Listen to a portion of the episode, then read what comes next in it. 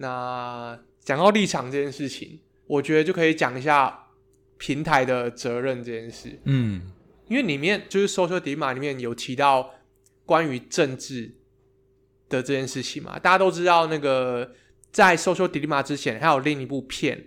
叫做那个什么剑桥分析吗？剑桥、嗯剑桥分析，嗯就是在讲说有第三方的公司用了 Facebook 的 SDK，然后他们嗯拿到用户各自资料，然后拿它去投放给就是这些选民吗，影响选举的结果没错。的这件事情。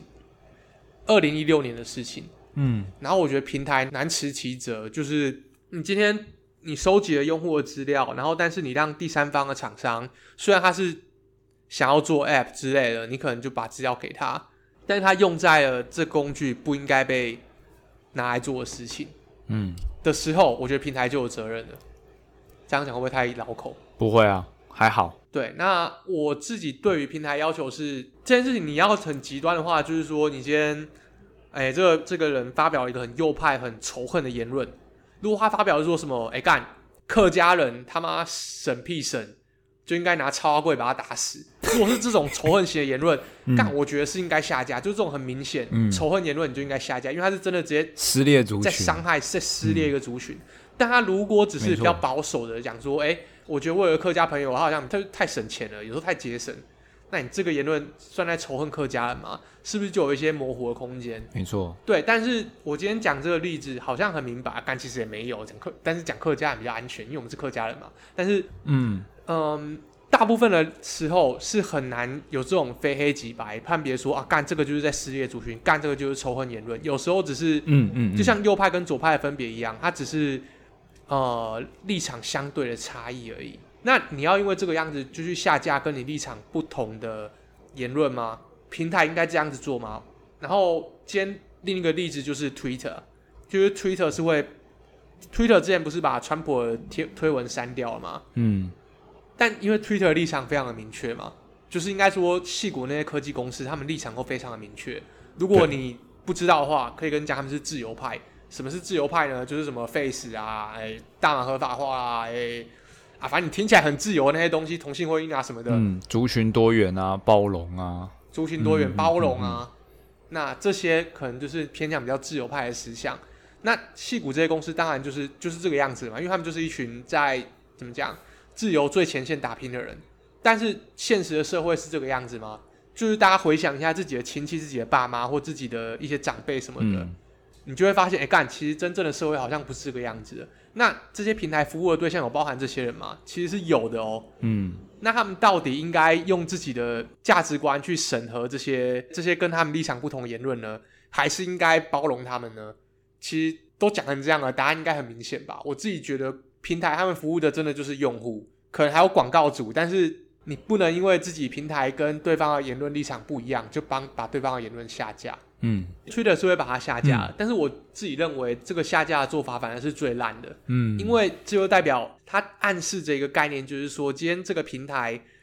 他可以把跟他立场不一样的东西下架，嗯而不是以一个正当的、更具体的行为。嗯诶，我忘记川普那时候发的贴文是什么了，但我绝对相信有很多呃跟他类似的发言，但是都没有被拿下来的啊。所以我没有，我觉得把这个评论下架这件事情，就是一个非常福音于政治、福音于表明自己立场的行为。不是说平台一定要百分之百的中立，但是你如果这样做的话，那就要问一个问题，就是 Who watch the watchman？就是今天这个平台好啊，那它是属于这个进步社会大众的立场了。那万一你今天站在这个立场对立面的时候，你有意识到这个平台会对你做什么吗？就是它如果今天是这么不公允，嗯嗯，所以我自己认为，一个好的平台立场应该是它的 integrity，就是要让工具做该它该做的事情。比如说，你今天这一个打广告的服务，你就是不能打政治相关的广告，或是你打政治相关的广告，你就要表明你是哪一个党出资的，嗯。类似类似这个样子。嗯那我觉得这就是比较违反它工具原则，而不是由平台去决定今天只有什么内容能在上面出现。嗯。就是今天以一个那么大的平台来讲，我觉得它最好的呈现方式不是不是不是一个 watchman，不是一个啊、去决定所有事情，而是尽量让它维持自然的互动，嗯嗯然后维持它该有的最基本的底线的规范，这样就够了。这是我对于平台立场的想法，嗯，就不是完全没有责任，而是它就是他维持它最低，让工具做工具该做的事情，就是做它原本该呃被设计来要达成的事情。嗯哦、对，像剑桥专案影响选举结果，就是一个完全背离那一个资料使用的规范啊。嗯我就觉得这时候平台的确就是有错的，因为他就没有让他回来。嗯但是这一个应该说这一个纪录片里面几乎没有提到说 Facebook 这间公司对于剑桥专案之后做了什么修正。嗯嗯，然后里面还有一个提到说是那个嘛，Google，另一个是 Google 的工程师，他里面是在讲说他们今天在讨论呃东西让人家上瘾的问题。嗯哎、虽然这样讲不好意思啊，但是 Google 除了 Google 本身产品之外，有什么其他东西是可以让人上瘾的吗？好，没关系。每个人使用的情境可能不一样。对对对、嗯对对对对，然后他他会想说他提出这个反思，然后说怎么没有怎么没有回应了？就是他说他写了一封信，然后还寄给了 Larry Page，然后 Larry Page 看到之后觉得哦，我们应该做一些什么，然后但是最后居然什么都没有做。嗯那我觉得很简单一件事情，就是这件事到底你有没有找到它核心的价值，就是去驱动大家这么做。如果你今天只是高举一个道德的大旗，跟大家说，哎、今天上瘾不好，让大家一直用不好，嗯我觉得这件事情是没有办法说服所有人在长久投身于这件事情的。嗯，尤其是你今天在一个上市公司。巨大的组织里面，对对啊，你需要很多人一起合作。那如果大家发现说，哎、干你这个其实就是一个嗯道德上的倡议，不是说不需要或没有用，嗯，但是你可能没办法那么持久。哦、我觉得是战术的目、嗯战术目标的问题。嗯，大概是这样吧。我对嗯平台立场的一些想法。那阿芬呢？我觉得哦，你平台方如果要要对一个贴文做删除，或者是标记，或者是哦封锁，让部分人看不到这件事情，你都要在一开始都有一个哦很明确的一个规范，然后这个规范是可以被大家所理解的，被所使用者所理解的。比如说你贴了一个嗯成年人才能看的讯息，然后你被标示成就是哦可能十八禁，那十八岁以下的用户不能看到，我觉得这非常合理。就是本身它就是有一个很明确的一个规范在那边，就是告诉你的贴文，你的贴文在什么样的状况下会受到限制，不是所有人都看得到。然后或者是说，哦，你贴的东西就是暴力，那我这东西帮你贴为暴力暴力之后，别人要进来看的时候，除了成年之外，还我还会告诉他说里面可能含血腥的东西，或者是非常会让人家不舒服的东西。然后我我把它标记成这样，如果你继续要确定要看的话，我再播放给你看。这个很多视频平台都有做嘛，那我觉得这就是一个嗯好的一个处理方式，就是你不是嗯一开始你就比如说啊你觉得这样子，然后你就把它这样子做掉，懂说？而是你一开始有一些规定，然后你去定义出一些东西来。那当然，何谓暴力，何谓色情，何谓十八禁，这东西我觉得每一个平台它有自己的标准。那我觉得这这个我我自己啦，我自己会尊重平台的自己的定义，因为这个一定就是人为去认定嘛。这个我觉得机器也不一定有办法百分之一百的去辨别说，哦，这个东西就是暴力，它可能也只能辨别说图像里面出现有血，或者是身体的裸露是被称为色情，它一定也是有一个比较不算是非常非常说哦非黑即白的一个定义，一定是也是一个模糊的，但它就是有在这个地方上先做好一个有点像是框架嘛，就说哦这类的事情我会做相对应的动作。嗯但像这类概念，其实它在社会上，比如说暴力，比如说色情、嗯这类的概念，它其实在社会上已经达成一个呃蛮大的共识，就是怎样算暴力，怎样算色情。你去问十个人，可能可以得到一个差不多的答案，就是嗯它的定义在概念上，社会是没有共识的。对，不是说哦很有争议，它在社会上已经达成了一个平衡，对，不会不会造成平台在认定上有极度争议。但这类的事情其实就蛮好处理的，大家也不会有什么太大意见。哎，这就是暴力，我把它封锁，我把它限制，不会有太多人去抱怨说，哎，你怎么这样子限制我的贴文？我明明就不是暴力。对，这是事情比较少发生，但是有一些概念在还没有达到社会高度共识，或者是太过于敏感，以至于它很难有一个明确定义的东西的时候，它就很容易造成争议。因为每一个人对于这件事情的想法非常的不一样，而导致你平台去认定的时候非常的困难。对，因为你今天究竟是该封锁呢，还是不该封锁呢？可能会有四十趴的人觉得应该，有六十趴的人觉得不应该。举个例子，就是像是种族歧视这件事情，牵扯到族群这件事情，由于在美国，嗯，欧美国家对于这件事情非常非常的难以拿捏。那那到底是怎样算是一个歧视？那歧视这个字眼会不会变成它无限的延伸？比如说之前的那个例子来讲好了，就可能我只是讲一个叫做白帽骇客好了，那这个东西也被贴成。种族歧视？那你觉得这样算是种族歧视吗？那我可能就觉得，哎，好像也不算哎。但很多人觉得是啊。那你平台方到底要怎么去定义说这个东西是种族歧视？所以我要 block 你的贴文这件事情，到最后其实就会变成是，哎，很多人会觉得说啊，这个发展到最后有一点失控。那我觉得失控啊，但搞不好觉得受歧视的族群觉得没有。那这时候你这个社群平台其实就非常非常的难以去。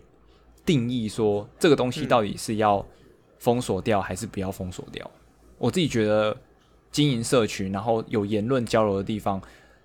它的难点会在这里啦。嗯对。但你说我支持或不支持嘛？我自己觉得这一件事情很难呢，因为我本身可能对于各个议题我都有自己的立场。嗯。比如说，我觉得白帽黑客这件事情不算歧视，但可能你说啊。客家应该被超怪打死这件事情，我觉得被歧视了。我觉得是歧视，因为这我不是平台方，所以我是我是一个使用者，我的标准其实针对各个不同的议题，我一定是浮动的，这肯定是浮动的。所以我觉得这平台方的难处就是他必须嗯哼做出一个选择，但这个选择不可能是所有人都满意。对，有可能哦，我对于。自由派的说法，比如说哦，他他封锁了一个保守派的言论，不管他是歧视族群还是歧视性别，或者是歧视什么样的东西，我都觉得哦，我很赞同啊，我觉得他这样可以啊。但是可能在另外一个状况下，我又觉得说啊，太过了。对，但是这是我身为用户，我可以很任性嘛。但平台方他可能没有办法，他就是必须得做出一个路线的选择。所以有可能有有一些议题，我我赞成哦，可能就哦，我觉得 OK 啊，OK 啊，就是可以去。嗯，尊重他的自由，但有些我就觉得啊，这个平台感觉要管一下，对。但我觉得这是他身为一个要服务这么多用户，然后赚这么多钱的一个平台方的一个代价吧，对啊？我觉得它不是一个我们可以去有结论，或者是必须要替他们做出选择的一方，因为我们就只是用户而已。我觉得，嗯。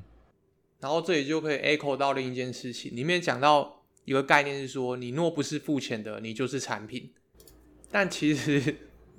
就我觉得你刚刚讲的这件事情，就是，嗯，平台其实还是要花非常多的力气在跟用户沟通，在跟用户说他们该怎么做，或是我们应该怎么做。嗯，就是今天不可能这个平台只偏广告主这一方。如果我们今天以社群平台网络的呃，网络广告这个商业模式来讲的话，它不可能只偏袒广告商一方，因为这个平台会崩解，没有人在那边的话，这个平台存在没有任何价值。嗯嗯，所以用户还是用户，就你不是你不是产品，我觉得啦，他今天讲的是很像是你今天很像养一群小鸡在这个地方，然后它永远离不开，然后只能任人宰割，但其实。并不是这个样子啊，你懂吗？就是我觉得其实平台本身还是要花很多时间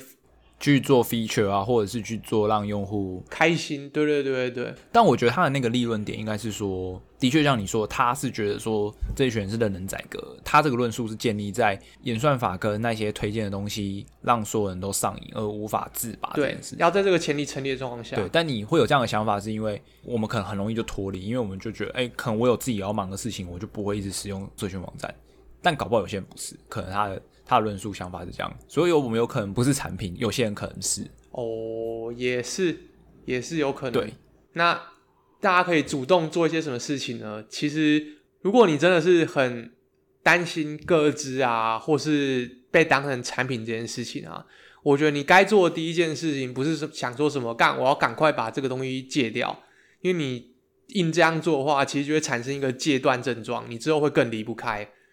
我觉得你如果害怕这件事情的话，你应该做的是去你的 Google 账号，或者去你的 Facebook 账号，或者两者都去啊，去把你的 AD preference 关掉，或是选一些就是你不想让他知道的讯息，然后选择你要看到什么样的广告。这件事情是你可以自己主动做到的。嗯，然后我不确定你们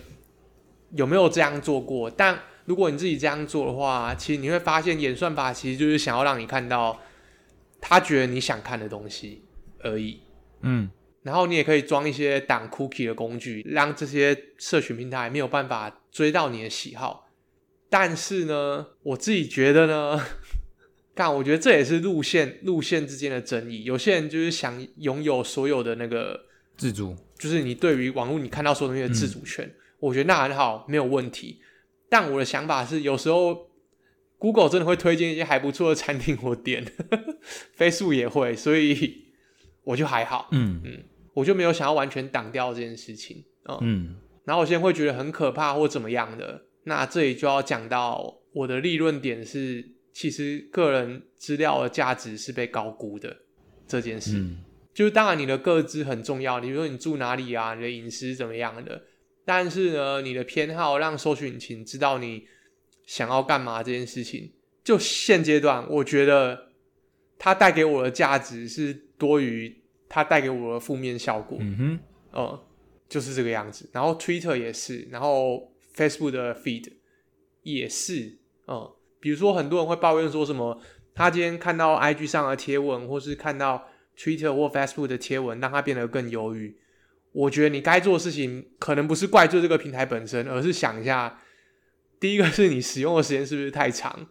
然后第二个是你追踪的那些人给你看到的东西，是不是让你更难受而已。嗯嗯，我刚刚想了一下，原因是因为就是你主动取消关注这件事情啊，很有可能会造成刚刚说的那个同温层越来越厚的问题，就你永远都看不到不同想法的人在想什么，你指的是取消关注什么？就是取消关注你不想看到或不喜欢看的东西啊。然后这有两个点，就是一个是你在这一个平台上你想获得什么，如果你是想获得一些知识或不同观点的话，那你就你就需要关注。然后如果你不是，你只是想要娱乐放松，或是跟你在乎的人 social 一下的话，那我觉得真的可以把这些人取消关注掉，因为你有意识的知道自己在干嘛。还有一件更重要的事情是，你要分清楚，就是你讨厌跟不好的事情，他们两个虽然有时候会重叠，但他们是两件完全不一样的事情。嗯我觉得很多人会把这两个混为一谈。嗯，懂我意思吗？就是他们有时候会讲说，我可能不喜欢这个节目，这节目很烂，但其实他可能只是不对你的胃口，嗯但你就说这个节目很烂，嗯很果断的讲这个样子。大家心里面可能要有一把尺，知道说，哎，不喜欢跟不好虽然会重叠，但是他们是两件不一样的事情哦。所以你在平台上做你要追踪哪些消息来源的时候，就可以好好想一下，你今天是因为不喜欢呢，还是你真的觉得这个对你的身心，或是对这个社会，你觉得这个对这个社会不好，所以你把它取消关注。你自己知道自己在干嘛的话，你就可以有一个很干净、很棒的 feed。我觉得啦，至少我自己的 feed 是这样。嗯我觉得是回到主流文化这件事吧。嗯哼，我讲主流文化会是说，现在流行一些什么事情，对，就变成是说哦，比如说我举一个例子，像是之前吉普力它有点像开源嘛，就是它试出了部分动画的一些剧照，然后供大家合理范围的使用，这样。嗯 Twitter 上就开始有人把他们加了一些很好笑的对白，后来也红到脸书上去嘛。那这件事情红了之后，就开始有非常多，不管是嗯媒体还是用户都在做这些梗图。嗯哼，那这件事情对我来说就是一一个流行，一个现在这几天很红的一个流行，因为现在的流行已经时间已经应该说它的那个替换的速度非常的快速。我们之前讲说它是几天，可能一周不到的时间。那这个这个流行的趋势是社群网站推出来的，就是因为哦，可能那个 Twitter 的贴文在抛出来的时候互动数非常的高，所以它让了非常多人去看到，所以它有一个有点像是病毒式的一个爆炸，所以让非常多人都瞬间看到这东西，然后让很多人去效仿，那它就变成一个流行。那这种东西的流行，你去套用到，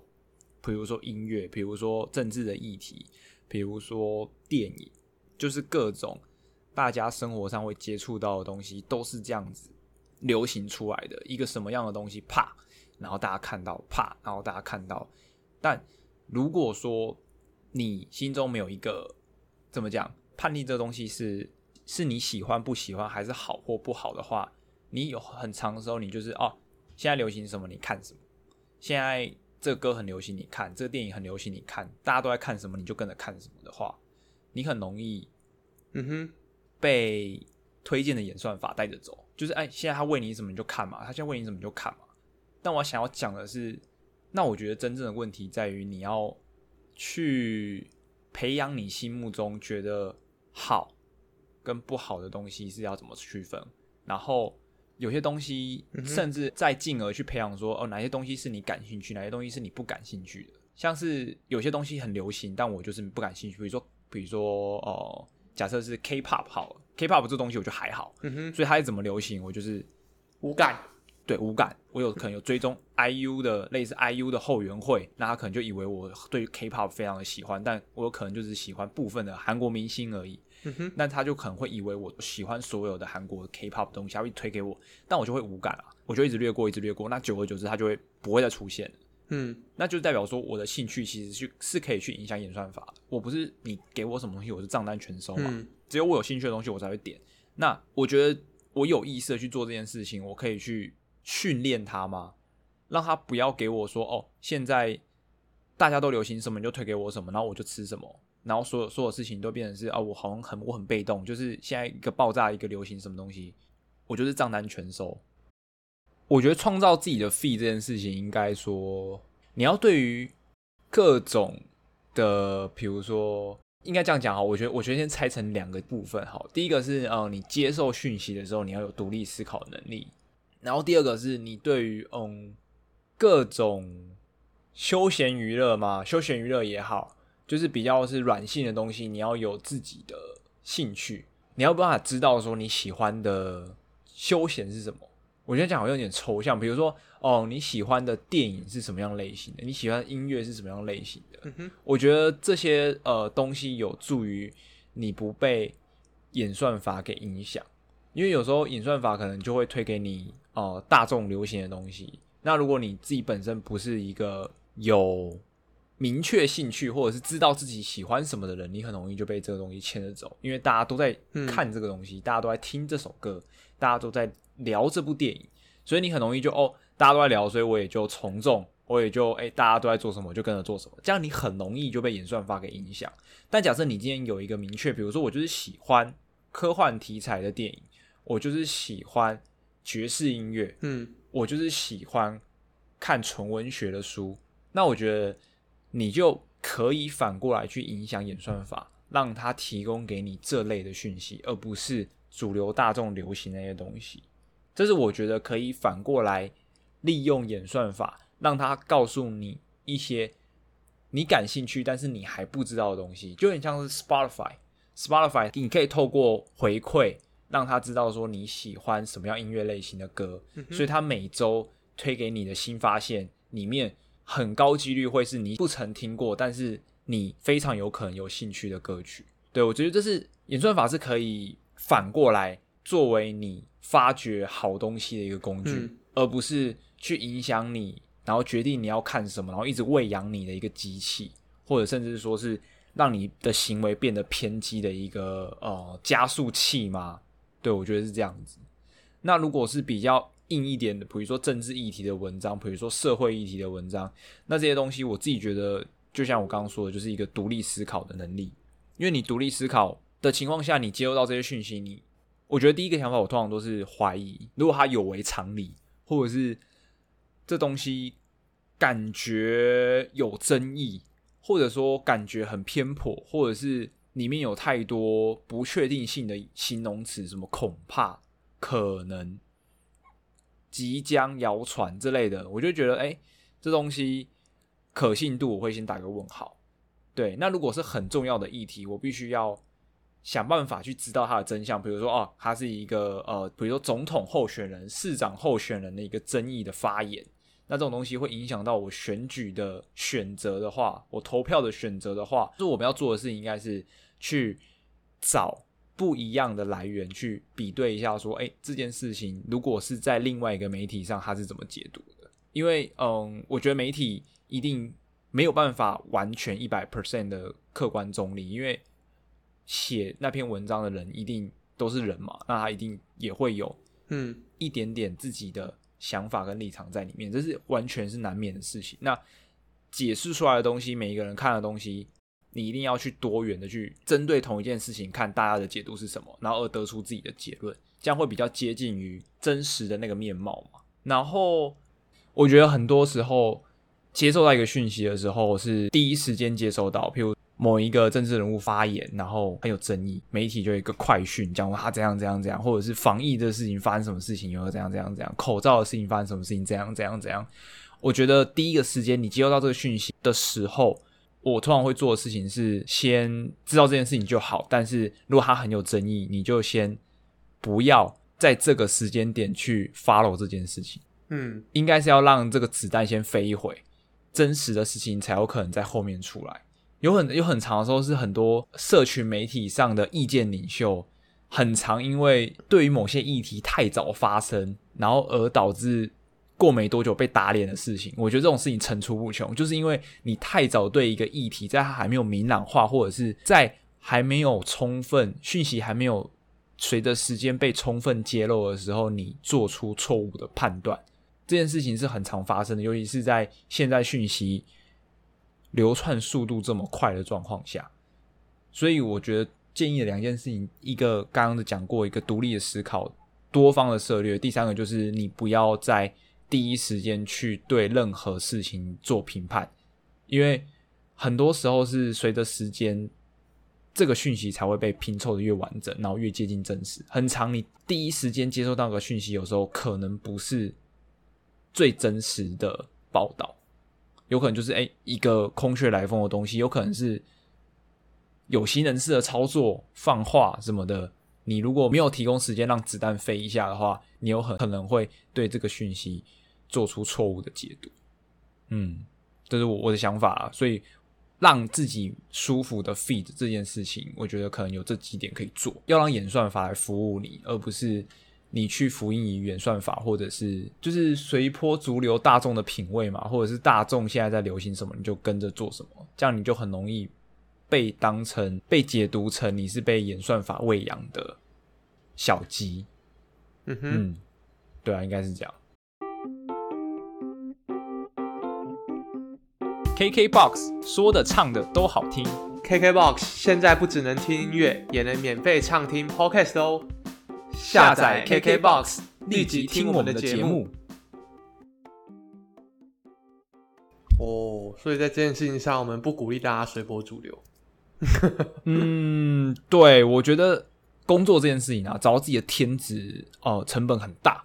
但是找到自己的兴趣，喜欢什么音乐，这件事情尝试的成本很低吧？就是你喜欢什么样的电影，你喜欢什么样的休闲娱乐？你就是我觉得这件事情比起工作，我觉得它的它试错成本很低啊。就是你不喜欢这首歌，你就你就想办法再换一个类型嘛。你一天可能一首歌就是三分钟，那别人推荐你这样这首歌的类型你不喜欢，你换你早晚有一天你可以利用你闲暇时间找到自己喜欢的歌的几率其实很大。嗯哼，对不对？比起找到你喜欢的工作来说，你能接触到的歌曲跟你能换工作的数量。完全是一个非常大的悬殊吧。你你可能一辈子可以听掉好几万首，但你不可能做过好几万个工作。所以我觉得，在考量成本的状况下，我觉得有自己的兴趣，找到自己的兴趣，或者是针对各个不同的休闲活动，都找到自己喜欢，能够说出自己喜欢这个休闲活动的什么样的类型，我觉得是重要的。这样你才不会被主流的东西给影响太多，然后进而导致你变成那个演算法里面的小鸡。嗯。嗯，对，也不是不鼓励，只是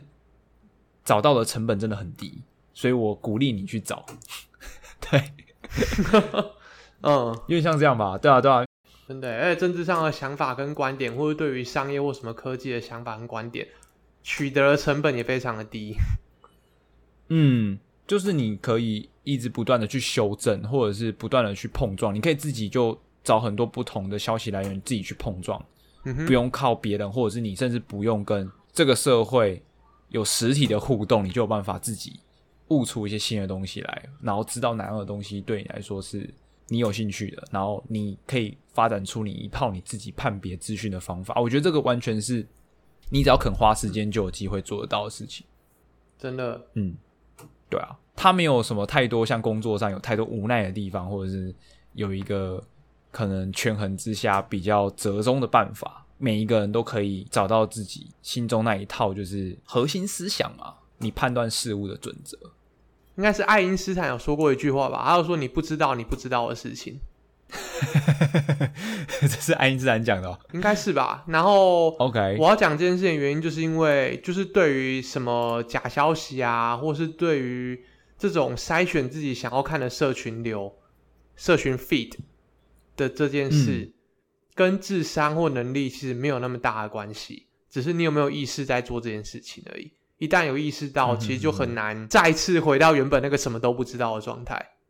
嗯哼哼哼，一个跟大家分享，不用假设说自己可能是不是智商不够或者什么，应该不会有人这样吧？但也不要假设说对方或其他人智商不够，没有办法什么有媒体试读的能力啊，社会大众都是愚笨的啊？没有，我觉得只是大家有没有想到要做而已，或者是愿不愿意把时间花在这地方上。对。对啊，因为有可能你你追求的就不是这件事情的真相，你就只是想要看看，就是或者是你就是愿意接受演算法喂养给你的东西，嗯，那也是你的选择啊。但我觉得这无关说你做不做得到，而是你想不想的问题。对，嗯，后要来结论吗？哎，差不多。其实还是希望大家当演算法的主人吗？这样讲很奇怪。而且很老派，当演算法的主人，当演算法的主人，演算法。但啊，我还是一样觉得这件事情，就是大家还是喜欢怪罪于自己没办法改变的东西，然后进而就可以让自己轻松不改变了，迫于无奈嘛，对不对？对你希望借由外力来形塑你自己的生活形态，但其实你要怎么样的生活形态，或怎么样的身心灵干？说真的，很多时候你还是得自立自强啊。然后我觉得跟那个片最后讲的那一大串专家在回复啊，我最服的只有一句话，那就是不管你做什么事情，除非你有超庞大的群众压力，不然不可能改变现有这些平台这个广告的商业模式。你可以让这个商业模式变得更好，借由回报或干嘛的。但是如果你如果想要毁灭它，那你就是有点忽略了它背后庞大的利益在驱动了这件事情，还有它庞大的使使用者的数量，就是等于在忽略现实。所以我自己觉得啊，就是愚公移山。我记得愚公移山最后是成功，因为山神来帮他。嗯，但是这个世界没有山神，醒醒吧，靠大家了。我觉得应该说，如果你想要改变一件事情，你看某一件事情很不惯，你想要批评他。你想要否定它，你想要改变它，你要先征服这一件事情。哦，何谓征服？我讲的征服就有点像这样子。你讨厌这件事情之前，你要让别人觉得你有说服力，你必须要先在这个系统内取得一个成功，然后这个成功是大家都认可的，哪怕你非常的感冒这件事情。嗯哼，就有点像是你要告诉大家说炒房这件事情是不对的，那你就必须要在有能力炒房的时候。放弃这个权利，比如说，假如你是台湾首富，然后你跟大家说：“哎，干，我现在就是我放弃我旗下所有的房地产，除了公司持有之外，我个人就只有一间房子，然后是拿来自住的。”哇，这件事情就哇很，别人就会觉得很赞同你，因为你是有能力这样做，但你却选择不这样做，因为你这跟你的理念相违背。但如果你今天很穷，像我好了，我跟大家说：“干，我跟你讲，炒房的人哦都很恶劣啊。”嗯哼，那别人会怎么看你啊？干你就买不起房子才会这样讲嘛。嗯，因为如果我有一天我买得起房子，搞不好你就吵了。对啊，别人就会觉得，哎，干，搞不好你就有钱买得起房子，你他妈你也吵。因为我还没有办法去证明我有能力买房之前，我没办法去批评这件事情嘛。嗯，我就算可以批评别人，也会觉得你没有说服力啊。我有资格批评，但不会有人理我。嗯，所以你要改变一件事情，你不能离开这个系统去改变。哦，如果你希望别人也离开这个系统的话，你不能自己先离开这个系统，然后站在系统之外跟系统内的人说：“哎，我跟你讲，里面真的鸟很烂，你赶快出来。”啊，出来之后要去哪里？谁谁鸟你啊？不是谁理你啊？你就没有在这个系统内取得一个话语权，你要怎么去说服大家离开？我觉得这也可以套用在很多现象的解释，就是比如说台湾的政治环境，很多第三势力想成为第三势力的政党，一直告诉你说怎样应该怎么做，我们应该要处理哪些社会议题。那为什么现在执政党不处理？我虽然不是在为执政党背书，但是你没有进入那个体制内，一直站在外面讲话的时候，你不会知道体制内的人要做这件事情需要考量什么事情，而且没有取得那个话语权，也不会有人理你啊。嗯这是我一直觉得你想要改变一件事情，有点像我们那时候，我觉得也也是在开公司的时候体悟到的吧，就觉得说你想要改变一件事情，你必须要先取得一个话语权。虽然取得话语权这件事情你不一定这么喜欢，或者是在这个系统上取得一个成功，你并不是这么想要这个成功，但是你想要改变这件事情的话，你就必须得先这样做。嗯哼，那换做到社群媒体上的话，我觉得你要号召大家离开社群软体的话，你也必须要在社群软体取得某一个话语权，然后做你想做的事情，或者是说你讲的话，然后让大家听你讲的话。不管是号召大家反思这件事情，还是离开，我觉得你都要先做到这样的事情。嗯就很像是他们在纪录片里面找到那些人，就是哇，全部都是巨头们出来的人，他们也必须要找到这样的人。其实老实讲啊，他们没有找到这样的人，这部纪录片也没有人要看啊。就算哪怕我也可以跟他们讲出差不多的话，嗯哼，但我讲话就是对啊，就有点像是一样的东西。每个人都是必须在这社会上，你要说服别人，很长时候你必须要用标签的方式去说服别人。虽然我也非常反感这件事情，但是你要说服最多的人，你必须就是要用这样的方式。哇，很老派，但是很有用，而且看你到底支不支持这个想法，其实真的不是看你怎么说，是看你怎么做。嗯，那大家看我们这样子批评社群的好跟坏怎么做呢？大家可以发了我们的 IG，跟 Twitter，教你如何很拙劣的使用社群你就说啊，在干这个真的是不会用的啦。还在那边信誓旦旦说要涨粉涨一万我万，想之前就最后就砸钱丢广告干嘛？骗鬼哦！我还是希望我可以在这样的目标下，能来舒舒服的使用这个社群软体。对，对，不是说哦，我今天为了涨这些粉粉丝，我去做一些很刻意的事情。因为我知道网络上有很多教大家如何快速的几个月内、一定的时间内去涨到一定数量的粉丝，这种事情也是我觉得在社群软体这个系统里面啊，让它变得更加失控的一个帮帮凶吗？我这样讲好像太严重了，但是有点像是推了一把的人，因为你有可能去发现了规则，演算法的规则，你去发现了一些东西，你发现一些趋势，你去发现这个平台，你可以透过某种方式，可以快速、很快速的去获取到很大的曝光量。嗯，除了花钱之外，你可以去做一些有一些技巧，你可以去学习，你可以去用。但我觉得怎么讲？我觉得，我觉得社群上你应该是要分享你自己真的喜欢的东西，想要分享给大家的东西，不管它是你的心情还是你想要分享的内容，我觉得都是要发自内心想要这样做。哎呦，等下我有个问题，那你觉得花钱投广告这件事情如何？花钱投广告这件事情呢，我觉得啦，嘿，我觉得要看你花钱投广告的目的是什么。涨粉，好涨粉，对不对？嗯假设涨粉嘛，那我我觉得你就是跟平台去买一个服务，哦，有点像是游戏一样，你去嗯哼氪金，是，对，你就氪金嘛，然后让平台去帮你把你的内容去扩散给你想要让他看到的人。那这件事情对我来说，已经跳脱出我刚刚讲的那个框架。我分享东西，然后有粉丝来追随我，那是伴随的效益。嗯，对，但今天你花钱去涨粉这件事情，就是你跟平台买一个服务，然后平台把你想要的东西给你，嗯，我觉得是一个买卖，哦，银货两讫啊！对，银货两讫。而且你买到的不是真的用户，因为你买到的是这个投广告、使用这个工具的机会。哎呀，就是你有可能靠自然触及的量，你可能只能触及到一百个喜欢你内容的人，嗯哼，但是透过这个花钱的投放，你可以让这个效果乘以一百倍。嗯哼，这个平台为了生存，它不可能把自然触及的量跟你花钱投广告的量都调到一模一样，那这个平台就会啊，那没有办法谁要花钱？对啊，没有经济效益就没有人要花钱啊，那他就没有办法去持续的去营运这个平台嘛，就是一定要赚钱啊。那它的差别的状况就会变成是哦，你可能自然触及我，你的内容很好，我帮你触及一百个人，这样不错了，就一百个。那剩下你可以再触及到多少你，就看你的内容有多厉害，别的用户可以帮你怎么转贴嘛，别的用户可以帮你怎么推荐嘛，用自然的方式去触及到其他人。嗯但你今天想要加速加成这个效果，那你就是跟这个平台买这个服务啊，嗯对吧、所以我觉得它是拆开了两个件事情。，OK，好，可以安心氪金啊，各位。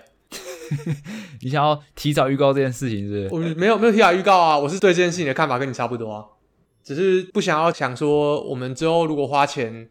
丢广告了，然后被人家靠背说啊干，干你这边恶心但我们的立场就很明确，我觉得这个先讲清楚，只会只会有好处，哦，也是啊，觉得差不多了啊。哼怎么会讲到这里来？没有啊，因为你刚刚在讲那个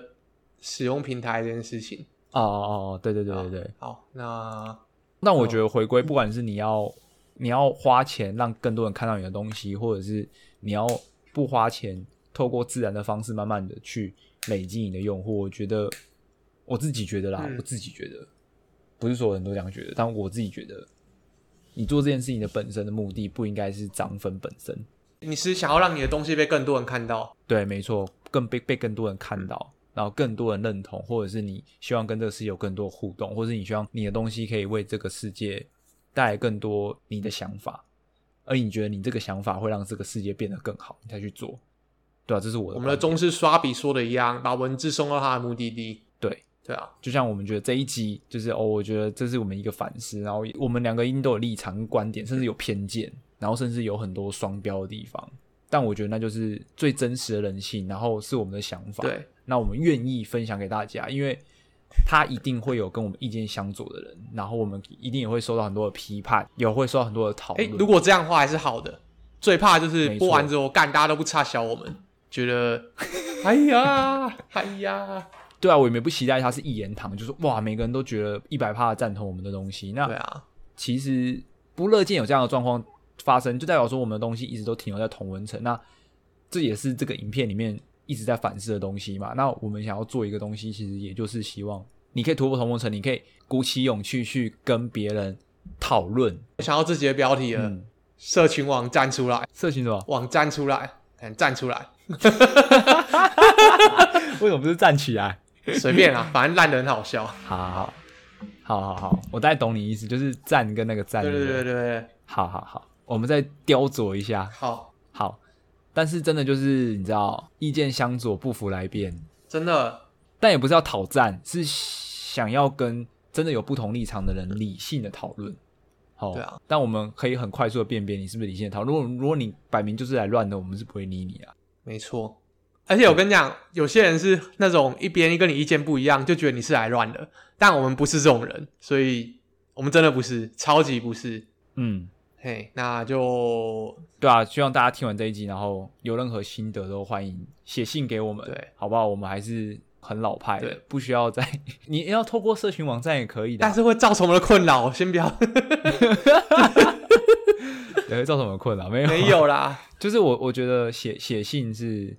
我们现在觉得最舒服的互动方式，哦，因为我们可以在节目上回你，然后可以让更多人听见，就是哎，你跟我们的意见相左，然后我们对于你的相左呢有什么样的想法？对，然后 I G 跟 Twitter 也是一个互动方式，但就比较短不一样，就是比较深度、比较长的互动啊。我觉得可以在写信上面发生，因为它比较慢，然后你写信需要经过更多思索。对，对然后我们看到信也不会像社群网站一样，可能哇两天没回你觉得很拍谁，对，但很多事情我们可能沉淀啊或干嘛的，我们可以提供一个更完整的论述给大家。对，嗯，后好，那差不多，就这样哎、咯。好东西要不要来一下？干这集还不够好吗？这集就是整个都 good shit 啊，我干，好，可以吧？好好没有啦，应该就是应该说，因为这部片很红嘛，代表说它体现了可能讲出很多人心里想讲的话，大家觉得会 relevant，会 resonate，但是我们自己的想法跟这部片其实有很大的歧义，就是很大的出路，所以其实期待这一集出来的时候，大家可能会看到这些不一样的想法，可能会有一些反应或一些激荡，所以我觉得这个整集就是我们想要分享的，好，给你过。给我过吧。给你过还有一个还有一点是因为我一开始已经跟大家分享过那个这个环那个好东西了，那个 rings 就是健身的。看，那岂不是我没有？你有啊？你分享你少年阿芬的烦恼，啊少年阿赫烦恼，我是中年，中年阿赫的烦恼中年阿赫烦恼，现在都不能自称年轻人，啊，中年人。好，